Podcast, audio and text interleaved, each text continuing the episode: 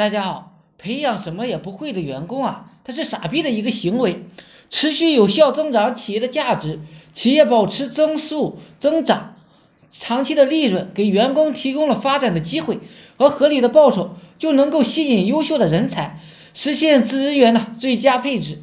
企业价值要提升，并且维持有效的增长，企业的发展呢，需要做到。让客户满意，真正努力实现客户的需求，这是企业生存的基础。第二呢，让投资者满意，投资者理应获得的报酬。第三呢，让努力的员工满意，不让他们吃亏，员工呢才会继续的奋斗下去，推动持续的发展。企业要发展呢，首先企业要活下去，先努力生存下去，开拓好市场。创好创业的时候啊，是最高的成本。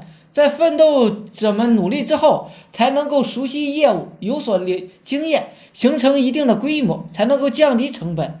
企业要快速的降低成本，就必须要花钱请有经验的企业家、老板教。在公司内部啊，新员工一定要向老员工学习，要主动去找别人。别人呼，别认为呢，别人会主动教你，别人会有义务教你。员工准备自己的工作技能是员工自己的义务。只有员工有了工作的技能啊，企业才会付出相应的报酬。培养什么呢也不会的员工啊，那是纯傻逼的一个行为。好了，今天呢就讲到这里，希望呢对大家有所帮助。想了解更多网络营销知识的，可以加我微信二八零三八二三四四九，谢谢大家。